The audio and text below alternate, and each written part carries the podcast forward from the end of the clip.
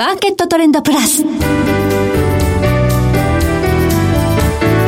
この番組は日本取引所グループ大阪取引所の提供でお送りします。皆さんご機嫌いかがでしょうか？大橋ひろ子ですコモディティ日経平均先物などデリバティブ取引の最前線の情報をピックアップ今日はエネルギーアナリスト大場紀明さんをスタジオにお迎えしております。大場さんこんにちは。こんにちは。よろしくお願いします。よろしくお願いいたします。さて WTI 原油価格なんですが足元で67ドル台ですか？そうですね。あの急に上げてきたんですけれども、はい、これはあのドル安の影響だというふうに言われていますね。為替市場でちょっと急にねあのドルが弱くなってますもんね、はい、あの金利とかですね。あと日米首脳会談の影響で、はい、えー、対中封じ込めの政策が全部あの出てきたということで、あの株式市場もちょっと弱くなってるみたいですけれども、はい、まあ世界経済の先行き不安ということ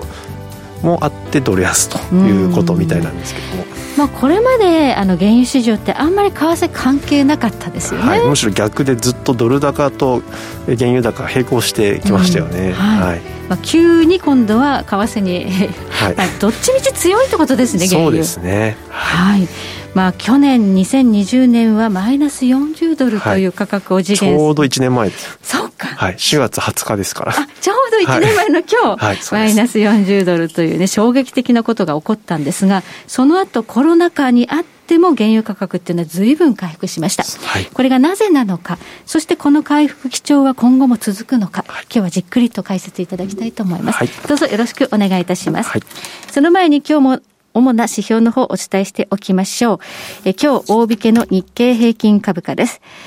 え今日は584円99銭安、29,100円38銭で取引を終了しました。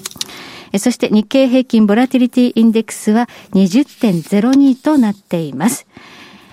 そして日経平均の先物始まっております。先物価格は現在、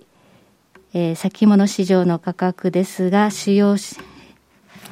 現在29,120円で動いております。えー、そしてコモディティ東京プラッツドバイ原油先物の21年9月もの日中取引の終値で130円高42,470円でした。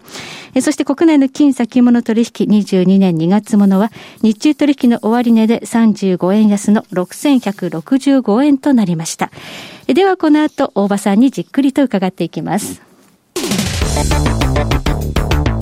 マーケットトレンドプラス。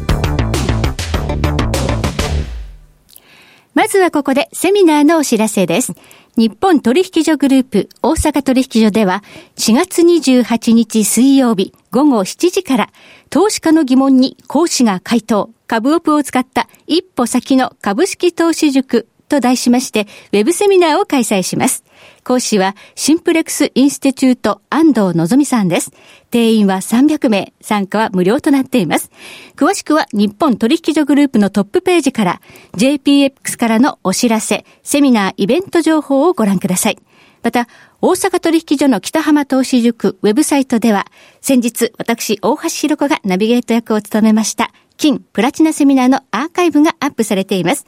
その他にも過去のセミナー、動画が掲載されていますので、こちらもぜひ合わせてご覧ください。さて今日はエネルギーアナリスト大場則明さんをお迎えしております。さあ、大場さん。えこの原油高なんですが、原油と言わず、えゴールドマン・サックスとか JP モルガンなどは、スーパーサイクルなんていう言葉を取り上げて、はい、強いというような展望を出しているようですね。そうですね。あの、特に今年の1月、2月あたりからそういう話がどんどん出てきて、はい、まあ、原油価格の上昇をまあ、願ってる人たちの中では、あの、ついに来たというふうに、まあ、喜んで議論しているような状況かなというふうに、あの、思うんですけれども、はい、と昨年のあの10月から11月ぐらいがあの原油価格底になっていて大体37ドルぐらいから、はい、あのブレンド WTI も、えー、ともにですね上昇して、はい、今もう大体倍近く。そうですよね、はい、までずっとこう数か月にわたって、えー、上昇してきたわけなんですけれども、はい、まあ、基本的にはですねあのファンダメンタルであの言うと、えー、まずコロナ以降のですね、需要回復。ワクチン相場ともいうふうに言われてますよね。ね正常化っていうことですかね。はい、のが基本的には需要が強いということで、需要回復っていう点が一つ。はい、で、まあ、それに伴って、えー、在庫ですね。はい、で、OECD の在庫が昨年の、えー、第二四半期に一気にあの積み上がった頃があったんですけれども、はいえーそれはあの5年平均に比べて、えー、大体2億6千万バレルぐらい在庫があの過剰だった。そんなに、はい、余剰だった、はい、そうですね、はい、それそこからあの徐々に切り崩していって、はい、えー、おそらく今年の第二四半期にはほぼ、うん、えー、平均値まで戻ると。はい。いうふうに今見通されていますので、まあ、そうやって、えー、在庫過剰在庫の、えー、縮小というところで、うん、えー、強気にの相場にえー、見通しをしているということだと思います、はい、まあ、余剰だった分が、まあ、平均に戻ったという過程の中でここまで上がってきたわけですよね、はい、まあ、ちょっと先取りしすぎかなっていう気もするんですが、まあ、期待先行というような形かなと思います、需給がタイとかっていうとまだそこまではいってないようなんですが、はい、でもこうやって原油価格が上がってくるとアメリカの生産はどうなってるんだって気になりますね、はい、で従来ですと原油価格が上がってきますとすぐにこうシェールオイルが、えー、回復するとい。うふうに言われていたんですけれども、まあ、この番組で私も何度か言ってるんですがあの今アメリカのシェールオイルというのはかなり投資のつき方が変わってきまして、はい、えー、まあ、かなり昔は自転車操業のようなえー、ビジネスをやってたんですけども、はい、最近あのちゃんと利益が出るところにしか投資がつかないとい。うことで、はい、えー、昨年、えーまあ、原油価格下がった時にですね一気に、えー、240万バレルぐらい、はい、えー、生産量がシェールオイル落ちたんですけども、えー、えー、現在の段階で0.9じゃないな90万バレルですね、90万バレルパーデーぐらいしか戻ってないと、はい、つまり、えー、過去水準に比べて38%ぐらいまでしかあの戻ってないと。はい、価格が戻ってるのに生産が戻ってないという、まあ、そういう状況ですので、はい、えー、なかなか、えー、アメリカのシェールっていうのは回復するのが遅くなっているというような状況ですね。シェール企業への投資っていうのがやっぱり鈍ってしまってるということですね。そうですね。資金繰りという意味で。はい、まあ、環境規制もね、世界的になってきましたから。ね、あと、バイデン政権になったっていうのも、あの、あると思います。この分野という意味ではね、はい、シェール生産はそれほど脅威ではなくなったということで、はい、オペックというところのあの減産、協調減産が、効いてきてるということですか、でここもあの大きなポイントで、えー、まあ過去ですね、オペックの役目はもう終わったというふうに言 言われてましたね、アメリカが出てきたから。はい、時代もありましたけれども、えー、あの、昨年からのですね、オペックプラスの協調減産というのは、はい、非常にあの、遵守率が高いんですね。で、えー、JMMC というその毎月やってる会議があるんですけども、はい、そこであの相互に、えー、抜け駆けしないように監視しているということで、まあ、今回の OPEC プラスの減産というのは、まあ、約束通り、え動いていると、はい、そういうことから、まあ、OPEC のえ判断に対してマーケットが非常に、え注目せざるを得ないということになっていまして、はい、まあ、それ以外にもですねサウジアラビアが単独で、はい、えー、生産量を削減したりとか自主減産、ね、自主減産そういうそのなかなか予想もできないし影響力も大きいということで、うん、OPEC プラスの、まあ、価格決定力がどんどん強くなっていると、はい、削減の効果が効いて、えー、減産して、えー、価格も上がってきているというような状況にあると思います、うん、ここまではそれで上がってきました、はい、とはいえここから上がるのかということなんですが、はい、ちょっとイランの動きが気になります、ね、そうですね。あの一つの原油価格下落リスクの、えー、一つ大きなファクターとしてイランの核合意今アメリカと関係国で交渉していますけれども、はい、これであのアメリカの制裁が終わりますと、うん、イランの石油の輸出の玉が、はい、まあ過去の水準に戻るとすると200万バレルパーデーぐらい一気に市場に出てくる可能性があると、はい、まあ、これはかなり下落圧力のファクターになっていたんですけれども、まあ、これがですね実はもうすでに出てるんじゃないかと。まず制裁解かれてないのに、制裁関係ない国もある。はい。えーまあ、昨年からですね、うん、まあ、少しずつあのいろいろ、えーまあ、調査機関の,、はい、あの推計値としてイランからこっそり輸出されている統計量というのが、はい、まあ、徐々に出てきたんですけれども、はいほとんどが、まあ、主に中国に流れているんじゃないかというふうに、まあ、言われています中国、イラン、どちらもアメリカ関係ないということですね。そうですね。はい、で、まあ、最近の調査推計値ですと、えー、3月に100万バレルパーデーぐらいいったんじゃないかと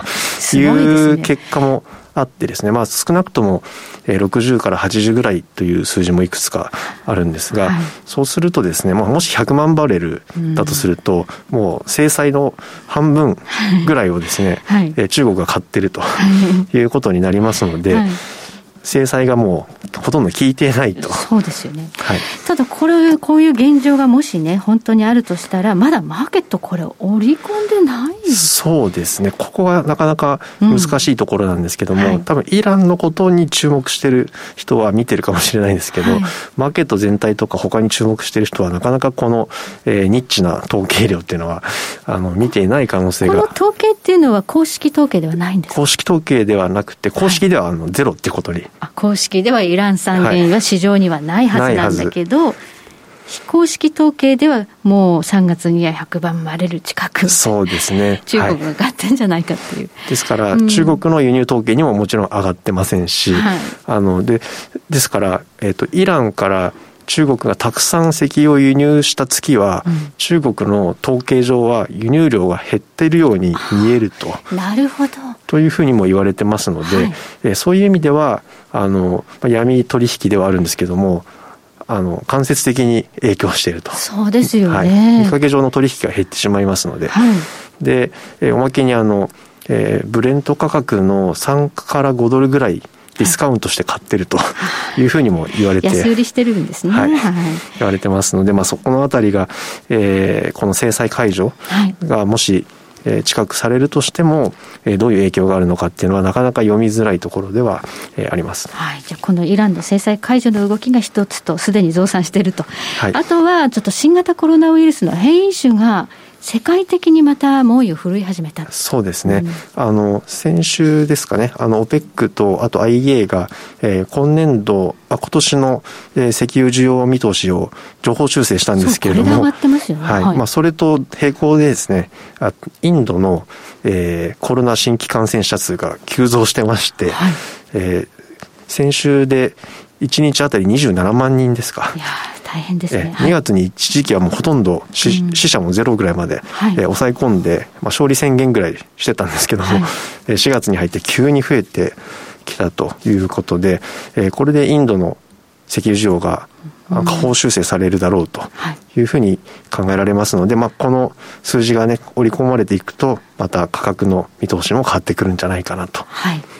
この間出た、えー、OPEC と IEA の月報ではこのインドの状況っていうのは織り込まれてないわけ。ですそうですね、はい、じゃあ今後やはりこの影響出てくるかもしれないということで原油価格気をつけてみておきましょう、えー、今日は大場紀明さんをお迎えしましてお話を伺いました。大場さんどうもありがとうございました。ありがとうございました。えそして来週のこの時間は金融貴金属アナリスト亀井浩一郎さんをお迎えいたしまして金が分かれば世界が見えるをテーマにお届けします。それでは全国の皆さんごきげんよう